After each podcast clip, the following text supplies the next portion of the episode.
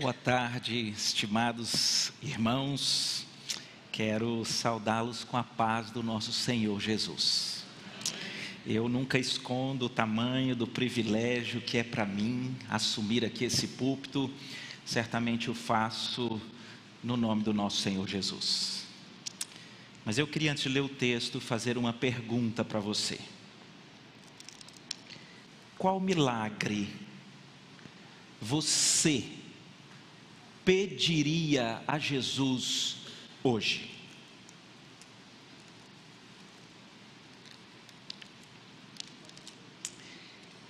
Esse não é um enredo muito raro.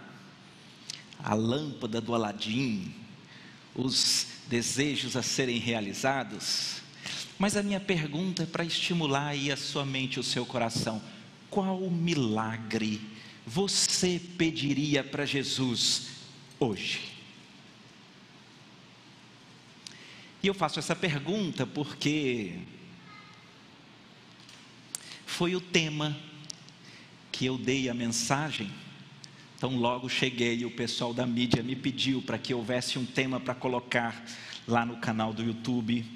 Mas fiquei pensando como isso encontraria aí o seu coração. Está pensando? Já tem uma resposta?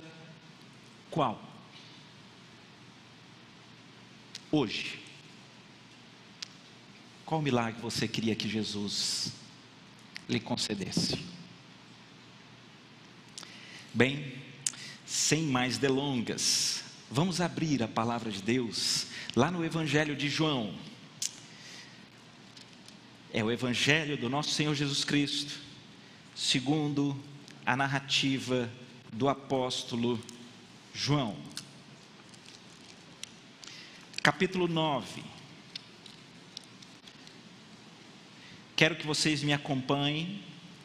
Nós começaremos lendo até o versículo 7 e então faremos um salto a partir lá do versículo 32 até o final.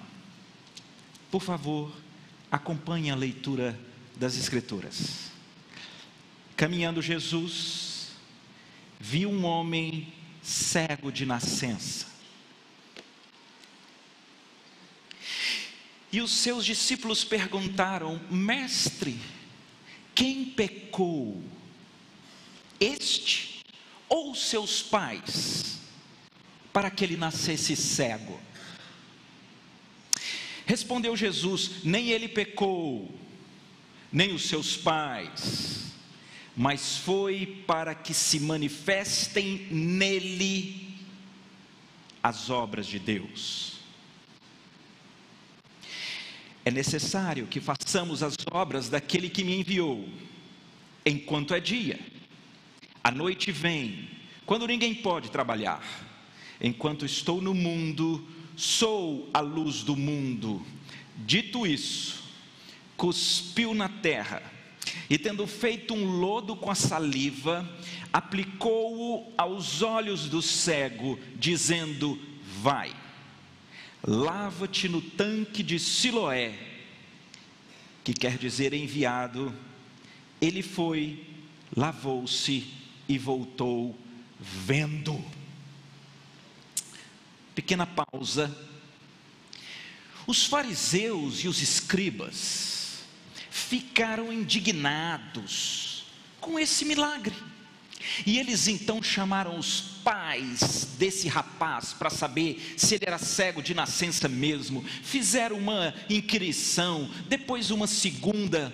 E então, a partir do versículo 32, este homem que era cego e agora vê, ele termina uma conversa com os fariseus que estão indignados. Queria ler a partir do versículo 32 com vocês. É o rapaz cego que está dizendo: Desde que há mundo, jamais se ouviu que alguém tenha aberto os olhos a um cego de nascença. Se este homem não fosse de Deus, nada poderia ter feito. Mas eles, que são os fariseus, retrucaram: Tu és nascido todo em pecado e nos ensina a nós. E o expulsaram. Ouvindo Jesus o que tinha que o tinham expulsado, encontrando-o lhe perguntou: Crês tu no Filho do homem?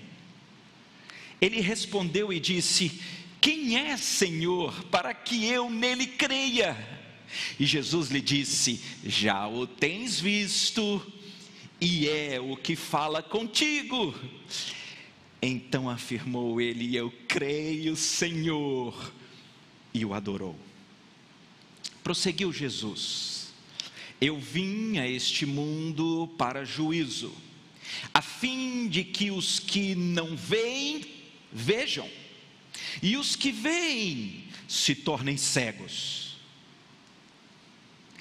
Alguns dentre os fariseus que estavam perto dele perguntaram-lhe: Acaso também nós somos cegos? Respondeu-lhes Jesus: Se fosseis cegos, não teríeis pecado algum, mas, porque agora dizeis, nós vemos, subsiste o vosso pecado. Até aqui. Pai, abra os olhos dos nossos corações para entendermos a verdade da tua palavra e aplique aos nossos corações. É o que eu lhe peço, em nome de Jesus. Vocês sabem que o Evangelho de João, lá no final, o próprio escritor diz que o Evangelho foi escrito para narrar acontecimentos a respeito da história de Jesus, milagres em que Jesus esteve envolvido, para revelar que Jesus é o Salvador. E nós estamos aqui em João 9, diante de um episódio, para mim, muito revelador muito revelador. Nós, em um primeiro momento, temos uma revelação que parte da fala dos discípulos. Nós conversaremos sobre ela. Depois, nós temos uma verdade muito reveladora que diz respeito à fala dos fariseus. Ao final, nós temos algo muito revelador a respeito daquilo que acontece com o rapaz, com o homem que era cego e foi curado. Permitam-me iniciar com um tema recorrente nas Escrituras. E talvez ele seja recorrente nas Escrituras porque ele é recorrente na nossa vida e no nosso coração. E o tema é muito simples.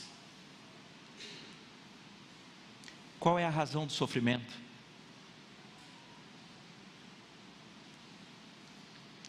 Por que nós enfrentamos tanto sofrimento?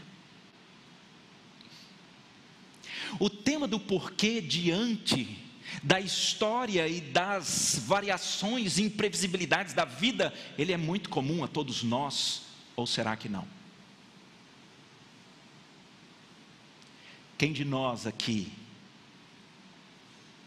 em momentos sensíveis da vida, nunca parou lá no íntimo, perguntando: rapaz, por quê? Por que comigo? Por que com essa pessoa tão querida? Por que agora? Por que dessa forma? Por que esse sofrimento? E esse tema, mais uma vez, está no enredo da história bíblica. Porque quando Jesus caminha com seus discípulos, eles encontram um cego de nascença, que é mendigo, e os discípulos se voltam para Jesus com uma pergunta, que ela já parte de uma pressuposição dos discípulos. Vejam a pergunta, versículo 2: os discípulos perguntaram, ô mestre, quem pecou? Foi esse ou foram os pais dele para que ele nascesse cego? Percebem que na pergunta dos discípulos eles já revelam uma certa cosmovisão do pensamento e das razões pelas quais eles entendem que alguém experimenta sofrimento? A tese dos discípulos, ela também não é rara, ela é comum, parece que é um instinto humano, é mais ou menos assim: nós estamos sofrendo, só pode ser para para pagar os meus pecados. Esse negócio é tão forte, assim como cosmovisão, que a gente brinca com isso, ou não? Né, eu, eu, eu, faço parte de um PG aqui da igreja que ele tem muitas crianças, é muito divertido. Em alguns momentos vem mais crianças do que adulto, é uma benção. Mas não são aquelas crianças paradinhas, elas são vivas, vocês estão pensando? É.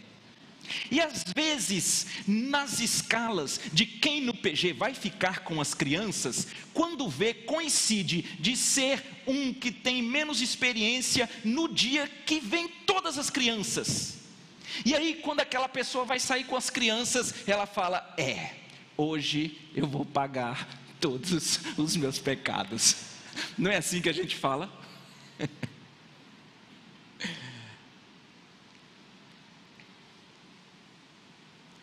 Essa compreensão, ela tem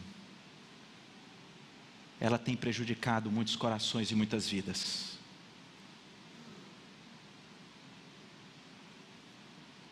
Essa sensação de que enfrentamos as broncas da vida como uma espécie de pagamento pelos nossos pecados ela é muito mais comum do que o que a gente pensa e ela tem um poder opressor.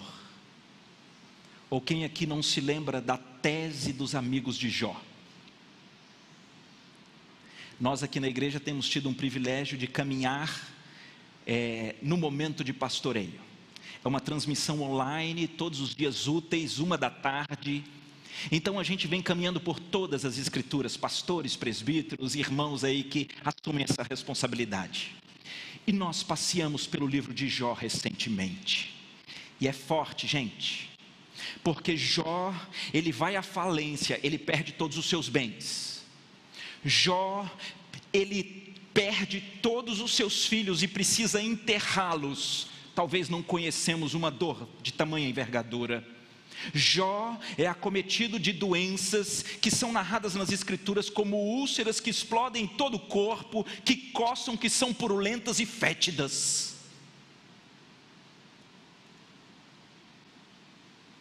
Mas parece que um dos momentos mais sofridos de Jó é quando seus amigos dizem: Você está passando por tudo isso porque você deve ter muito do pecado escondido, você deve ter muita da coisa feia, ou como mais uma das expressões que nós usamos ultimamente, você certamente tem culpa no cartório. E Jó vai sendo oprimido por essa cosmovisão que os discípulos aqui têm e ela destrói, ela oprime.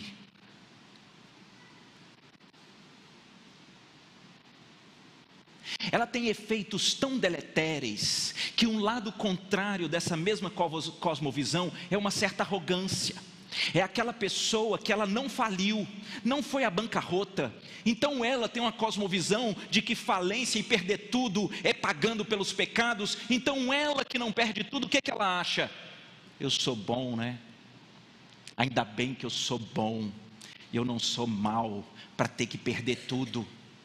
Ou aqueles que olham alguém que de repente foi a enfermidade que bateu na porta da sua casa e a pessoa tem essa cosmovisão equivocada, ela pode olhar do lado de cá e em casa parece que ninguém está doente e ela então olha para o que sofre e diz: Uau, ainda bem que eu não sou pecador como aquele que está sofrendo tanto, aqui em casa pelo menos tendo saúde o resto a gente corre atrás. Ou em qualquer outra questão, são efeitos nocivos de uma cosmovisão que a Bíblia não nos permite ter. Pelo menos no texto, nós vemos que Jesus, ele não aceita essa tese.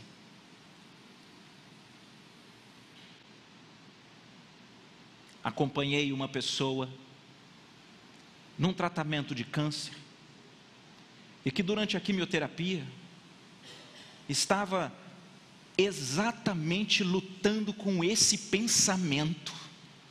E isso, esse pensamento de que então eu estou é é pagando pelos meus pecados, ele traz uma tonelada de culpa que faz com que os sofrimentos da vida, eles meio que cresçam exponencialmente, porque não só é difícil lidar com as coisas, mas aquelas tragédias, elas são culpas do que eu fiz, e isso fica insustentável.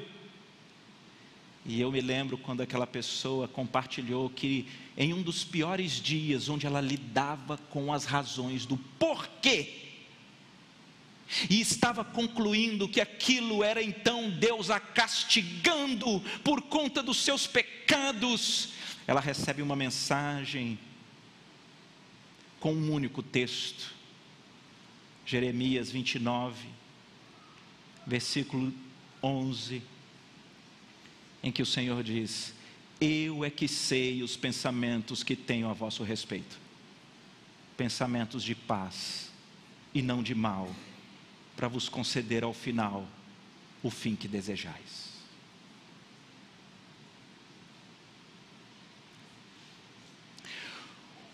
Algumas pessoas lidam com sofrimento com esse problema. Elas desenvolvem no sofrimento um ódio delas. Porque se afinal tudo é fruto do pecado delas e elas estão pagando pelo pecado, então elas enfrentam o sofrimento e enfrentam com o ódio delas. Qual é o outro lado? O outro lado precisa ser dito.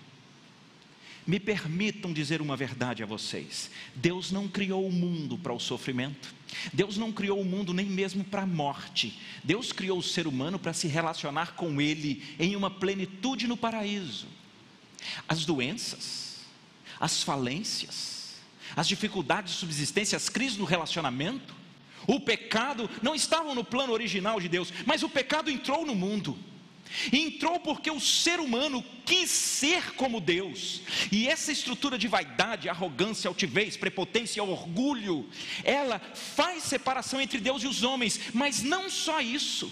A Bíblia deixa claro que com a entrada do pecado no mundo, como está em Romanos 8, toda a criação a um só tempo geme e suporta as angústias até o presente momento. Toda a criação está em queda por conta do pecado. Quer dizer que os vírus, as tragédias, os acidentes, as doenças, o pecado, as traições, os abusos, o, os, as mentiras, elas estão no mundo e elas causam sofrimento porque o mundo é caído.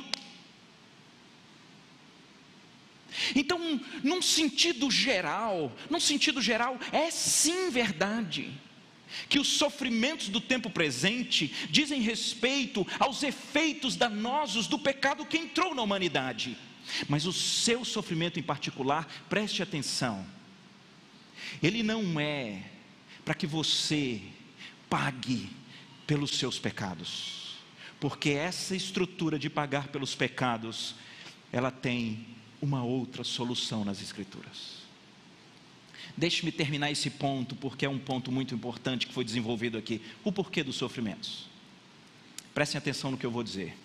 Pessoas que não entendem que o mundo jaz no maligno e que o pecado influencia toda a criação e toda a queda, ele não entende, preste atenção, Deus faz nascer o sol sobre justos e injustos, e faz cair a chuva sobre as produções dos justos e dos injustos. Os vírus vêm e eles atingem justos e injustos. Cai um avião e nele tem gente perversa e gente crente. As tragédias e os sofrimentos, como fruto do pecado na criação, eles estão aí.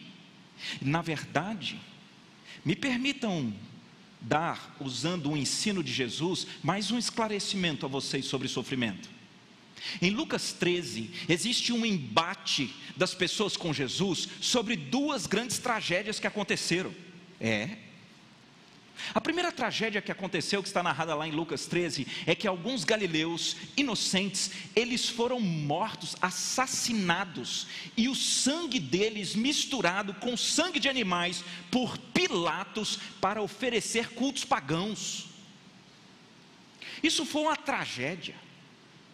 Segunda tragédia que aconteceu é que uma torre em Siloé desabou e ela matou 18 pessoas. Qual foi a discussão que as pessoas levaram até Jesus? O problema do sofrimento. E a lógica deles era do sofrimento para aqueles que foram sacrificados em cultos pagãos, como aqueles que morreram com o desabamento da torre, como sendo pessoas que eram mais pecadoras. Sabe o que, Jesus diz?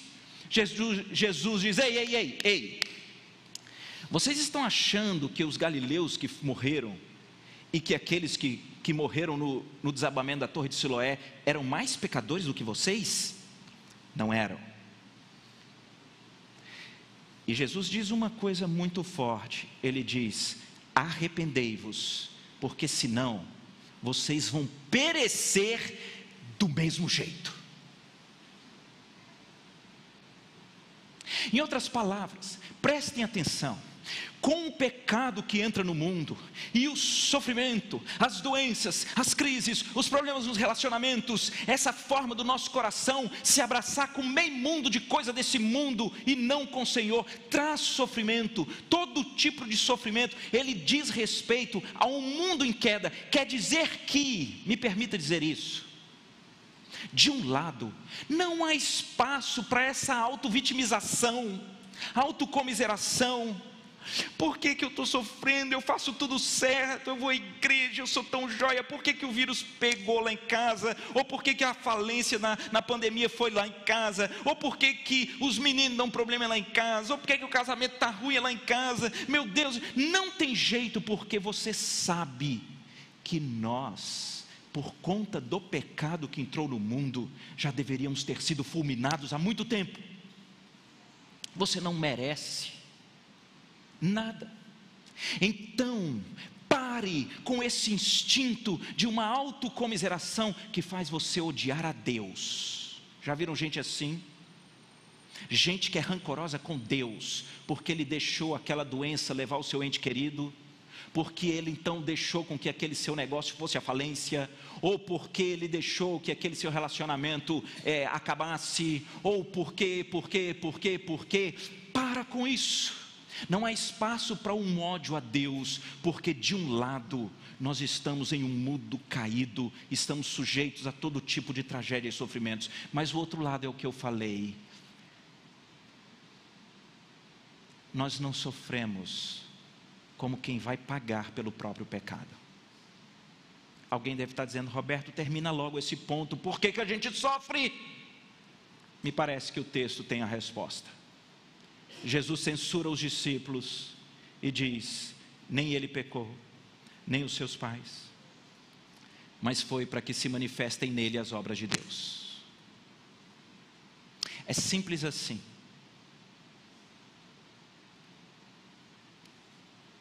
Por que, Roberto? Por que do sofrimento? Porque Deus está trabalhando na sua vida.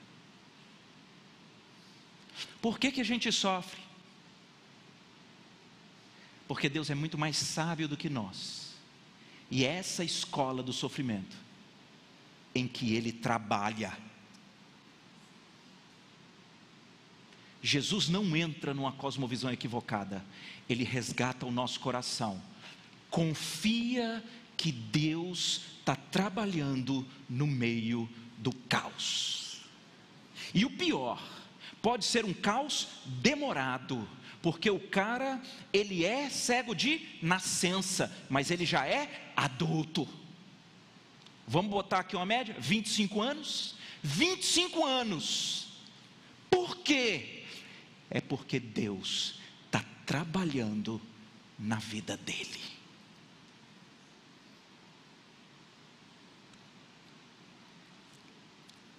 Queridos, nós só conseguimos viver estáveis sem odiar a Deus ou sem odiar a nós, se nós entendermos essa verdade. Temos um Deus soberano, Ele trabalha conosco no meio do caos. Queria olhar para um segundo aspecto que a gente aprende com esse texto, e a gente aprende com os fariseus.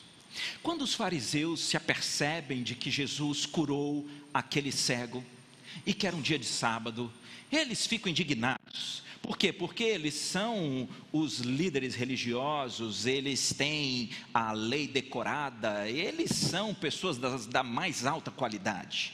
E eles então indagam os pais daquele cego: ele era cego de nascença mesmo, o que foi que aconteceu, e existe todo um estratagema de investigação aqui, até que eles conversam com o cego, ele vai embora, chamam ele novamente, e quando eles chamam novamente, por isso que eu fiz questão de ler a partir do 32, aquele homem diz: Olha, veja, eu não sei o que, vocês estão querendo, eu só sei de uma coisa Todo mundo sabe que ninguém nunca curou um cego de nascença, desde que nós conhecemos a nossa história em sociedade.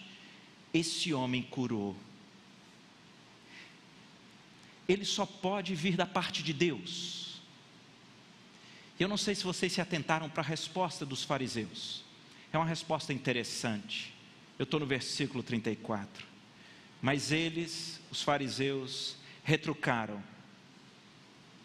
você é nascido todo em pecado e nos ensina a nós. E o expulsaram. Ah, queridos, parece que no texto, Jesus faz questão de dizer que há um problema que ele é muito, muito, muito mais sério do que uma cegueira física muito mais sério. E é um problema que tem endereço. Jesus deixa claro que é um problema que os fariseus enfrentam. Jesus é sábio e ele usa linguagens que elas são de efeito, impactantes e não tão simples, mas vejam como ele termina. Ah, ah, como que termina o capítulo? Jesus prossegue no versículo 39. Eu vim a este mundo para juízo, a fim de que os que não veem, vejam, e os que veem se tornem cegos. Alguns dos fariseus que estavam por perto perguntaram: Acaso também nós somos cegos? Respondeu-lhes Jesus: Se fosseis cegos, então vocês não teriam pecado algum, mas porque vocês dizem, nós vemos, subsiste o vosso pecado. Que, que nós estamos aprendendo aqui com os fariseus? O que nós estamos aprendendo é que uma das piores condições do ser humano é quando está tudo bem, ele tem autoridade, ele tem conhecimento, ele tem saúde e ele se acha. Essas, que, essas pessoas que são os fariseus, que olham para aquele, vejam como eles olham para o cego. Você que é nascido em pecado, quer nos ensinar? O que está por trás dessa pergunta? Eles são altivos, eles se acham mais dignos, eles se acham melhores, eles não veem falhas, na verdade, eles são os decentes cidadãos, eles são as autoridades entendidas, na verdade, eles são as pessoas brilhantes. Já viram isso? Na nossa sociedade. Se há uma coisa terrível para o ser humano, é quando ele tem algum tipo de aspecto da vida em que ele se torna alvo do aplauso humano. Um grande artista, um grande atleta, um, um, grande empresário, um grande profissional, um grande acadêmico, um grande, um grande, e ele é aplaudido. E gente assim é mordida pelo bichinho dos fariseus. Por quê? Porque a pessoa, quando recebe aplauso humano e ela é elogiada, ela se acha. Ela se acha mesmo. E ela fala assim: é, sou melhor mesmo. E uma das coisas mais latentes no texto é que pessoas que são donas da verdade, porque elas são muito boas, elas acham que está tudo bem, são as pessoas que vivem a maior perdição que existe, que é a perdição espiritual. O trocadilho que Jesus faz é: vira um cego, de nascença, ele era mendigo. Eu vim para que gente perdida pudesse ver. Mas deixa eu dizer uma coisa para vocês: gente que acha que vê, sabe de tudo tem os rumos nas mãos, os, as melhores estratégias, sempre tem uma história para contar de como é melhor, mais capaz, mais inteligente, mais sábio, mais artista. Gente assim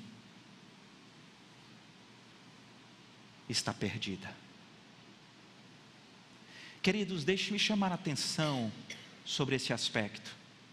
Eu estou convencido de que Deus, na sua misericórdia, Ele visita muita gente boa com muita rasteira para levar a pessoa na a lona, porque talvez seria a condição, a escola para que os olhos espirituais fossem abertos. Porque gente, parece que enquanto está sendo alvo dos aplausos, mas como é bonito, mas como a saúde é boa, mas como é bem sucedido, mas como é rico, mas como tem tantos bens, nossa, mas como criou tão bem os filhos, nossa, mas como é, canta bem, mas como pinta bem, nossa, como joga bem, como pula bem, como faz isso bem, a pessoa se enche e ela ela acha que os outros, ela ora como Jesus disse que o fariseu ora. Ele ora de si para si mesmo. Ele ora mais ou menos assim: graças a Deus, Senhor, como eu não sou como os demais. Eles são roubadores, são mentirosos, eles são corruptos, são indecentes, mas eu não. Eu sou por cima da carne seca. Na verdade, eu cumpro tudo, eu faço tudo, sou mais luz, sou mais inteligente. Jesus diz que quem vive assim não tem um relacionamento espiritual com Deus. E eu temo que muitas das vezes nos nossos arraiais seja possível esse tipo de postura. Uma postura de quem é altivo, uma postura de quem é capaz de olhar para o lado e falar assim: ó, ali é pecador, como eles fizeram aqui.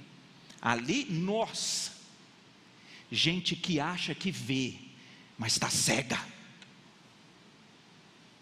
uma das coisas mais interessantes nas Escrituras é a forma como ela fala sobre esse perigo da altivez, da prepotência, do orgulho, da vaidade espiritual. É por isso que a Bíblia diz que Deus resiste aos soberbos e Ele exalta os humildes. É por isso que a Bíblia diz: é melhor você se humilhar debaixo da poderosa mão de Deus, porque então no tempo oportuno Ele te exalta. O que nós aprendemos aqui é que esses homens, conquanto eles têm um conhecimento objetivo das Escrituras, eles não têm uma visão espiritual, eles estão diante do Messias e eles não conseguem vê-lo. Quando eu morava em Brasília e ainda era adolescente, eu frequentava uma igreja ainda na Asa Norte, e na época, lá em Brasília, estava se começando uma discussão a respeito de cinto de segurança. E eu sou de uma época que o cinto de segurança, ele não era assim obrigatório. Não era. Eu me lembro que a gente viajava com os pais nos carros, a viagem inteira, os meninos tudo solto, pula para aqui, pula para lá. Meu pai tinha uma belina, a gente pulava lá para trás para encontrar o biscoito, pulava para frente aquela satisfação. E começou lá aquela discussão, e eu me lembro que quando começou a discussão, a discussão, na teoria, todo mundo dizia: certo, certo, certo, certo, o cinto de segurança certo, ele traz, tudo bem, mas segurança, né? Numa batida, então ele prende aqui, certo. Mas a gente entrava no carro e não colocava. Por quê? Porque incomoda, é chato, não punha. Eu me lembrei dessa história porque eu me lembro que um amigo pessoal próximo da igreja, o Jefferson, o Jefferson com o pai dele, eles tiveram um acidente de carro violentíssimo. E o Jefferson não morreu por um milagre, porque ele sem cinto de segurança, ele atravessou o para-brisa e ele rodou para todo lado que ele tinha não eram dezenas, eram centenas de pontos no rosto, só no rosto. Me lembro que nós oramos muito pedindo a Deus que o preservasse, que ele vivesse, e ele viveu. Mas depois da primeira vez que eu vi o meu amigo novamente, uma coisa aconteceu. Eu nunca mais deixei de colocar o cinto de segurança. Nunca mais. O que, que mudou? O que mudou é que antes eu via, no sentido físico, mas agora eu entendia as repercussões. Querido, deixa eu conversar com você que está acostumado, às vezes até vem à igreja. Será que você é desses? Não, eu conheço essa história aí, né? Jesus é bom, é bom, e Deus, bom, isso é bom, mas talvez isso nunca transformou a sua vida. Você vive talvez numa certa altivez espiritual, achando que está tudo bem, mas você está morno, você está a ponto do Senhor te vomitar da boca, porque você vive uma vidinha rasa aqui, você se acha e você está perdido. O que, que precisa acontecer? Para você entender o tamanho da verdade que existe revelada nas Escrituras, a maior urgência das Escrituras é que você tenha os seus olhos espirituais abertos. E não espere Deus te visitar com uma bronca e um sofrimento, e um sofrimento pesado, para que você tenha os seus olhos espirituais abertos. Não espere. A Bíblia, no segundo livro de Reis, no capítulo 6, tem uma história assim. A Bíblia conta que havia um profeta chamado Eliseu, ele tinha um servo que caminhava com ele e ajudava. Mas a Bíblia diz que os assírios estão indignados com Eliseu, porque, como ele é o profeta de Israel, ele conseguia alertar o rei de Israel sobre todas as emboscadas da Síria, e o império assírio, enorme daquele jeito, não conseguia conquistar Israel. Eles estavam muito nervosos, então eles foram para a cidade onde Eliseu estava, para matar Eliseu. Ele manda um exército que faz uma roda em cima das montanhas daquela aldeia. A Bíblia diz que o servo de Eliseu acorda e quando os raios solares aparecem, ele vê o exército inimigo dos assírios para destruí-los. E ele grita como nós: "Ai meu Deus!" Literalmente nas escrituras. Eliseu acorda qual vocês acham que foi a oração de Eliseu naquele momento? Há um exército inimigo que quer destruí-los, eles estão sozinhos na cidade, sozinhos sem exército. Qual foi a oração de Eliseu? A oração de Eliseu foi: Senhor, abre os olhos desse rapaz para que ele possa ver.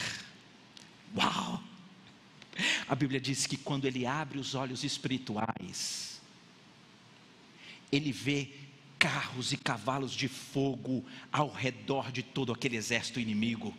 É por isso que no meio dos nossos sofrimentos, muito mais do que nós odiarmos a Deus achando que somos vítimas de uma conspiração do universo, ou odiarmos a nós achando que nós estamos pagando pelos nossos pecados, nós precisamos ter os olhos espirituais abertos para lembrar que Deus está trabalhando. É por isso que nós chegamos no último ponto, que é o que, que a gente aprende com o rapaz. O que a gente aprende com ele? Primeiro a gente aprende uma coisa muito especial. Ele, ele conversa com os fariseus com uma dinâmica e uma argumentação muito especial porque os fariseus estão indignados, querem, querem acabar com ele, com Jesus, e de repente ele diz: Ei, ei, ei, desde que o mundo existe, jamais se ouviu que alguém tenha aberto os olhos a um cego de nascença. Se esse homem não fosse de Deus, ele não poderia ter feito isso. Queridos, aquele cego de nascença é como sendo uma voz para o nosso coração dizendo: não há impossíveis para o nosso Deus. De alguma forma, as escrituras, elas nos mostram que os sofrimentos, eles não são alheios à soberania de Deus, mas ao mesmo tempo, nós temos aqui algo que eu não posso passar por esse texto sem dizer a vocês. Sabe aquelas questões em relação às quais você pensa, não tem solução? Sabe aquelas situações em relação às quais já passaram anos, quem sabe décadas, e lá no fundo você diz: é impossível, você já parou de orar, é por algum filho, é por um marido, é por uma situação que parece tão empedernida que ela não tem solução. Algo que talvez você diga no íntimo, desde que o mundo é mundo, nunca se ouviu dizer que uma situação como essa tenha sido resolvida. Bem, nós temos as escrituras aqui dizendo em alto e bom som para você: o Senhor Jesus sempre tem poder para fazer novas todas as coisas. Sempre tem. Isso é muito interessante. Porque, se por um lado o texto cura o nosso coração em relação ao enfrentamento dos sofrimentos, a gente tem que aprender a confiar que Deus está trabalhando. É simples assim. De outro lado, o texto também nos ensina a encher o coração de expectativa, porque não há impossíveis em nenhum, em nenhum dos seus propósitos.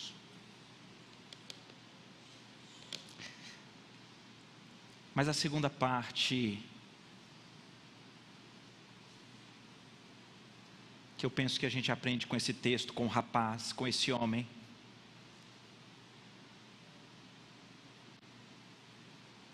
É ao final o que fica. Ao final é o que é prioritário. Ao final é o que faz sentido, gente. Me permitam dizer isso a vocês. Jesus sabe que esse homem agora foi alvo de uma injustiça. Não foi alvo de uma injustiça? Ele foi expulso. Ele foi expulso porque ele disse a verdade. Ele foi expulso sendo colocado como alguém digno. Ah, você que foi nascido em pecado, você não consegue ensinar ninguém, vai para lá. Ele foi alvo disso. Alguém que foi mendigo a vida inteira, foi cego de nascença, uma sequência de sofrimento. De repente, quando ele é curado, ele enfrenta mais esse que é um sofrimento muito difícil. Quando nós somos alvos de calúnias, quando nós somos alvos de humilhação, ele foi alvo disso tudo. Mas esse terreno é o terreno para um encontro transformador com Jesus. É nesse momento que o texto diz que Jesus aproxima e diz: E aí? Que, que Jesus falaria? Vocês acham que Jesus foi virar para ele e falar assim: rapaz, como é que esses fariseus foram injustos com você desse jeito? Eles chamaram você de pecador nascido em pecado, te expulsaram, que absurdo. Vem cá, pecador são eles, vão, bichinho. Não, não, não. Jesus tem uma prioridade. Quando Jesus chega para encontrar não há uma saudação, não há amenidades, há uma pergunta. Ei rapaz, você crê no Filho do Homem? Você crê no Filho do Homem? Você crê no Filho do Homem? Quem que é o filho do homem, gente? O que, que é isso? Permitam-me ler para vocês, Daniel, capítulo 7, profetizou a respeito do filho do homem. Daniel, no capítulo 7, vou ler apenas dois versículos para que você não tenha dúvida de quem é o filho do homem.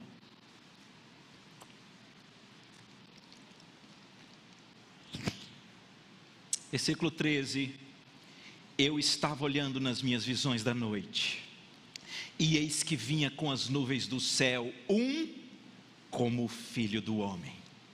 E dirigiu-se ao ancião de dias, e o fizeram chegar até ele. Versículo 14, vocês podem ler juntos comigo? Um, dois, três e.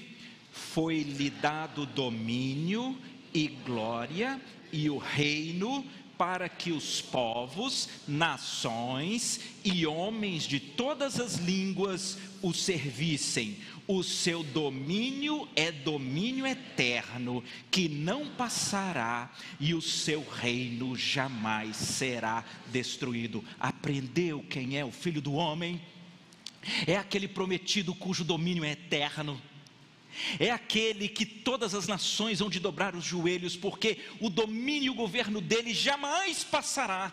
O Filho do Homem, o próprio Deus encarnado, veio. E Jesus que se encontra com aquele que fora mendigo, que viveu a enfermidade, que foi caluniado, que foi humilhado, ele encontra e Jesus tem uma pergunta: Você crê no Filho do Homem? E ele diz: Quem é? E Jesus, da maneira mais objetiva e rápida, que ele é muito mais célere do que eu falando, ele diz: Você já ouviu? Sou eu que falo com você. E o que acontece na sequência para mim é a demonstração do verdadeiro milagre do texto. Então afirmou ele: Creio, Senhor, e o adorou.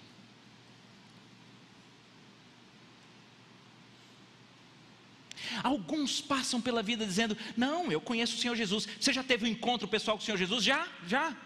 Mas talvez assim como o cego, um encontro que tem os olhos aqui, o milagre, quando você perguntou, Roberto, qual o milagre que eu queria hoje? Eu queria que parasse de doer o meu dente, eu queria resolver o problema do relacionamento lá em casa, eu queria que os negócios dessem certo, eu queria que o Senhor é, intervisse com o milagre lá nos meninos, na família, no trabalho, na saúde, nas coisas, e talvez a sua mente rodou em relação a qual seria o milagre Sendo que para o Senhor Jesus, há um milagre que fica. Não é apenas quando você ouve falar sobre Jesus e diz eu creio. Não, não, não. A Bíblia diz que até os demônios creem e tremem. É quando você tem um encontro com o Senhor Jesus, onde você crê e o adora você crê e o adora. Esse cara é judeu. Ele só adora o próprio Deus. Ele entendeu quem é Jesus. Jesus passou a ser o anelo, o desejo, o anseio do seu coração e da sua vida. Isso é que significa adoração. E eu louvo a Deus pela narrativa do texto, porque ele não apenas diz que ele creu, mas ele diz ele creu no Senhor Jesus e o adorou. Sabem por quê?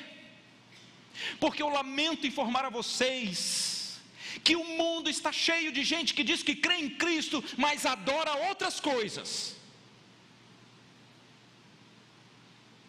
É como um pastor que eu ouvia que aconselhava uma moça.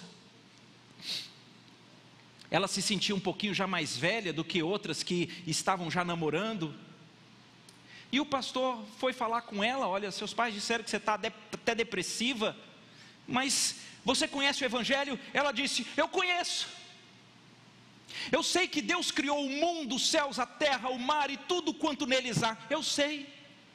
Eu sei que o ser humano foi criado para se relacionar com Deus, mas por conta do pecado houve separação entre Deus e os homens. Eu sei. Eu sei que Deus, na sua eternidade, teve um plano de mandar o seu único filho para se esvaziar, vir a essa terra, assumir a forma de homem, ser perfeito, para ao final ser condenado por todos os meus pecados. Eu sei. Eu sei que ele foi até a cruz e lá na cruz ele entregou a vida onde eu deveria entregar. E ele fez tudo isso para que eu fosse reconciliada com Deus e pudesse me tornar filha e ter um relacionamento eterno, eu sei. Mas se eu não arrumo um namorado, como é que eu vou ser feliz? E o pastor então conta essa história para dizer: será que nós temos vivido assim? Nós gostamos das Escrituras, nós até dizemos que cremos, mas nós não adoramos o nosso Senhor e Salvador. Será? Sabe o que é que vai revelar para você se você o adora? É que você sabe quando adora algo, quando a única expectativa de satisfação, de segurança, de estabilidade, de alegria, de plenitude está nessa coisa. Para você está em quê? Para alguns é um emprego. Se eu conseguir, então eu terei estabilidade, plenitude, segurança, alegria. Num relacionamento, ai, se eu, se eu casar, então eu terei alegria, plenitude, segurança, estabilidade. Para alguns é na previdência, ai, eu aposentei, então eu agora tenho segurança, estabilidade, alegria, plenitude. Tudo isso em que você deposita essas coisas são ídolos no seu coração. Está cheio de gente que vive um cristianismo nominal, mas ao final elas adoram o seu status, seus relacionamentos, os seus projetos, os seus planos e não o Senhor. Por isso que o maior, mais premente e mais poderoso milagre que pode acontecer é quando nós nos desvencilhamos de tudo, das circunstâncias, de todos os planos, nós nos entregamos nas mãos do Criador, quando nós olhamos para Jesus vindo ao nosso encontro, a gente precisa dizer: é o Filho do Homem? É aquele para quem foi dado todo o domínio eterno, que toda nação vai se curvar e que esse governo jamais vai ter fim. É o Senhor. Eu preciso que em Ti estejam todas as minhas expectativas de satisfação, de alegria, de identidade, de plenitude, de segurança, de estabilidade. Quando ocorre isso, aconteceu um milagre. E esse é o verdadeiro milagre, sabe por quê? Porque quando isso acontece, na maioria das vezes não precisa acontecer mais nenhum dos outros milagres que a gente esperava. Porque o verdadeiro milagre é quando a gente tem a nossa identidade e a nossa vida de adoração transformadas, todas na pessoa do Senhor Jesus. Eu eu vi uma biografia de uma de uma irmãzinha chamada Johnny Erickson Tada. Ah, de modo assim rápido, ela terminou o ensino médio lá nos Estados Unidos e ela terminou como uma das principais atletas da sua escola é, em, em tênis. Um mês depois da sua formatura lá do high school, ela estava com os amigos para um momento de lazer em um riacho em um determinado momento, um mergulho desavisado, ela vai com a cabeça no fundo ali do leito do rio e ela fica tetraplégica. E eu queria apenas ler rapidamente aqui alguns trechos de um artigo. Ela tem livros escritos, tem uma instituição muito robusta, mas de um artigo que ela escreveu há poucos anos. Ela diz assim: Eu era cristã na época, mas a vida em Cristo não definia quem eu era. De fato, eu entendia o que era ser nova criatura, mas apenas na teoria. Eu não vivia assim. Então, depois do meu acidente, eu mergulhei por ajuda nas Escrituras. Aprendi que o cerne, o centro do plano de Cristo é nos resgatar do pecado nossas dores físicas, mágoas e relacionamentos quebrados não são o seu foco final.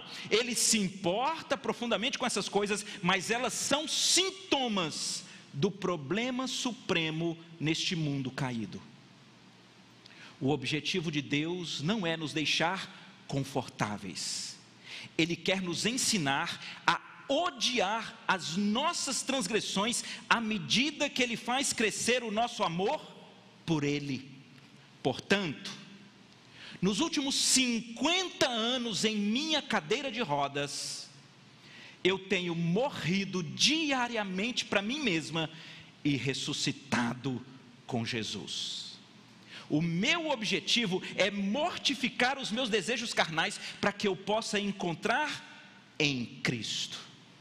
Deus tem respondido a minha oração, expondo as trevas em meu coração, coisas das quais eu necessito ser curada. Deus cura milagrosamente? É claro que sim, mas neste mundo caído, isso ainda é uma exceção. Um não, como resposta ao meu pedido por uma cura física milagrosa, significou pecados expurgados, um enorme amor pelos perdidos maior compaixão, mais esperança, apetite pela graça, um aumento da fé, um desejo jubiloso pelo céu, um desejo de servir, grande prazer na oração e fome pela Sua palavra. Ó oh, bendita e severa professora que é a minha cadeira de rodas. É tudo para o louvor da glória de Cristo. Esse texto ela escreveu no culto de ação de graças pelos 50 anos na cadeira de rodas. No ministério dela é um ministério de resgate de pessoas deficientes que vivem essa dor dos porquês e é lindo observar que centenas de milhares de deficientes no mundo encontraram com o Senhor Jesus e foram alvo do maior milagre que nós podemos receber, que é o encontro onde Jesus passa a ser não só o nosso Salvador, mas o nosso Senhor. Queridos, olhe para a cruz. Era você que deveria receber a ira de Deus era você que merecia o inferno eterno por conta de toda a sua iniquidade. Esse Cristo, que tem o domínio eterno que não tem fim, ele veio até a cruz, quando você não merecia, para morrer no seu lugar. Para que você fosse ao final perdoado por aquele que pagou. Nós podemos ter os olhos espirituais abertos, sabem por quê? Porque quem experimentou as verdadeiras trevas foi o Senhor Jesus. Nós podemos ter uma realidade espiritual de que Deus jamais nos abandonará, porque quem foi abandonado pelo Pai foi o Senhor Jesus na cruz.